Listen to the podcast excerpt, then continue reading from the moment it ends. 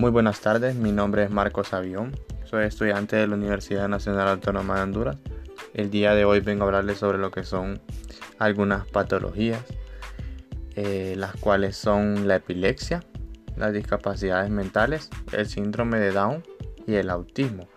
Les estaré hablando sobre en qué consiste cada una de ellas, sus síntomas y su tratamiento, su respectivo tratamiento. Primero comenzaré con lo que es la epilepsia, ¿verdad? ¿Y qué es la epilepsia? La epilepsia es un trastorno de, nuestro sistema nervioso central, neurológico, en el que la actividad cerebral se vuelve anormal, ¿verdad? Una actividad eh, anormal de nuestro cerebro lo que provoca eh, convulsiones o periodos de comportamientos o sensaciones inusuales, ¿verdad? Y a veces la pérdida de nuestra conciencia, se nos olvidan las cosas. Cualquier persona puede desarrollar lo que es la epilepsia. La epilepsia no tiene edad, no tiene género, no tiene raza, ¿verdad? Y afecta tanto a hombres como a mujeres, orígenes étnicos y cualquier tipo de edad, ya puede ser eh, un niño, un adolescente, una persona mayor y también lo puede afectar. Los síntomas de algunas convulsiones pueden variar ampliamente. Algunas personas con epilepsia simplemente miran de manera fija por unos segundos durante una convulsión, ¿verdad? Se quedan eh, paralizados, mientras otras mueven repetidamente los brazos y las piernas, ¿verdad? De esas son las maneras que ataca la epilepsia. Unos se quedan paralizados y otros mueven sus brazos y piernas muy rápidamente y no tienen control sobre eso. Ahora veremos sobre lo que son los síntomas. Debido a que la epilepsia se produce a causa de nuestra actividad eh, anormal del cerebro, las convulsiones pueden afectar cualquier proceso que el cerebro coordine. Algunos de los síntomas y síntomas y signos son, ¿verdad? La confusión temporal, los episodios de ausencias, movimientos espasmódicos incontrolables de los brazos y las piernas, o sea que mueven sus brazos y las piernas sin, ningún control. la pérdida de la conciencia, que es que no se nos olvidan las cosas o se les olvidan las cosas. Los síntomas psíquicos les da miedo, les da ansiedad o algún tipo de déjà vu. El tratamiento, ¿verdad? En algunos casos hay tratamiento em, con medicina, medicamentos. Y en otros ya cuando la convulsión, las convulsiones son muy fuertes o la enfermedad es muy fuerte, se tiene que hacer lo que es la cirugía, ¿verdad?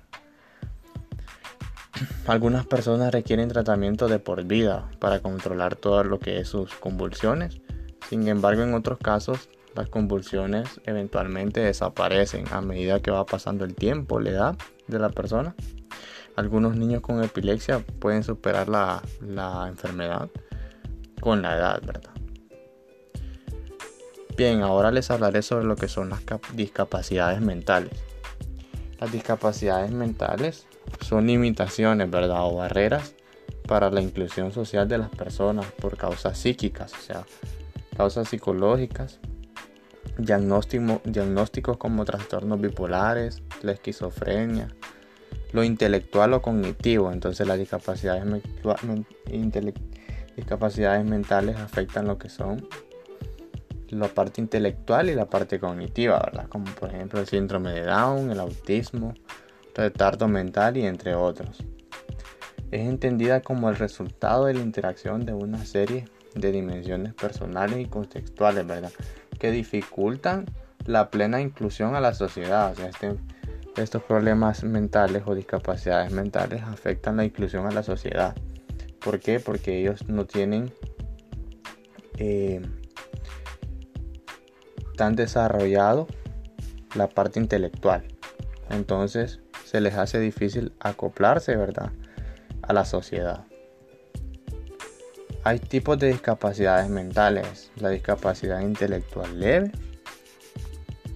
la discapacidad intelectual moderada, la discapacidad intelectual grave, la discapacidad intelectual profunda, la discapacidad sensorial, que es cuando tenemos problemas en alguno de nuestros sentidos, y la discapacidad psíquica, ¿verdad? Que es la parte psicológica. Ahora vamos con lo que es el síndrome de Down, ¿verdad? El síndrome de Down es un trastorno genético que se origina cuando la división celular anormal produce una copia total o parcial del cromosoma 21. Este material genético adicional, ¿verdad?, provoca cambios en el desarrollo y en las características físicas relacionadas con el síndrome de Down. El síndrome de Down eh, varía en gravedad de un individuo a otro y provoca incapacidad intelectual, o sea, en la parte cognitiva y retrasos en el desarrollo de por vida. Hay algunos síntomas de los que son el síndrome de Down y también hay características morfológicas, ¿verdad? Sea, las características físicas de ellos es tienen un rostro aplanado, tienen una cabeza pequeña, tienen un cuello corto, una lengua, una lengua protuberante, o sea, una lengua grande, los párpados inclinados hacia arriba, las orejas pequeñas o de forma inusual, tienen un poco tono muscular, manos anchas y cortas con un solo pliegue en la palma, dedos de las manos eh, cortos, una flexibilidad excesiva, o sea, son muy, muy flexibles, pequeñas manchas blancas en la parte del, de color del ojo y tienen una baja estatura, ¿verdad? Son pequeños. Ahora vamos con lo que es el autismo. El autismo es una afección relacionada, ¿verdad?, con el desarrollo del cerebro que afecta eh, la manera en la que la persona percibe y socializa con otras personas, lo que causan problemas eh, de interacción social y en la comunicación, ¿verdad? Este trastorno también comprende algunos patrones restringidos y repetitivos.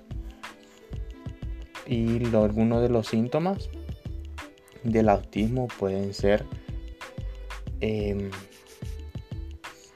como menor contacto visual, de respuesta cuando lo llaman a su nombre no tienen respuesta o indiferencia entre las personas que lo están cuidando, ¿verdad? O están responsables del cuidado de él, no las reconoce. Y algunos niños pueden desarrollarlo, ¿verdad? Normalmente durante los primeros meses o años de vida, ¿verdad? Y generalmente los signos de este problema o trastorno se observan a los dos años de edad algunos de los problemas, ¿verdad? lo que sucede con esta enfermedad en la comunicación o en la interacción social con las demás personas es que ellos no responden a su nombre, ¿verdad? En ocasiones parecen no, no escuchar, se resisten a los abrazos y a las caricias, no suelen hacer contacto visual, no habla o tiene un desarrollo tardío al habla, no puede mantener ni iniciar una conversación, habla con tono o ritmo anormal, repite palabras o frases, no parece entender preguntas simples, no expresa emociones ni sentimientos, no señala eh, ni atrae objetos, ¿verdad?, para compartir sus intereses. O sea, este problema afecta bastante, ¿verdad?, en lo que es la interacción social con las demás personas. Bien, esto ha sido todo. Espero les haya gustado. Muchas gracias.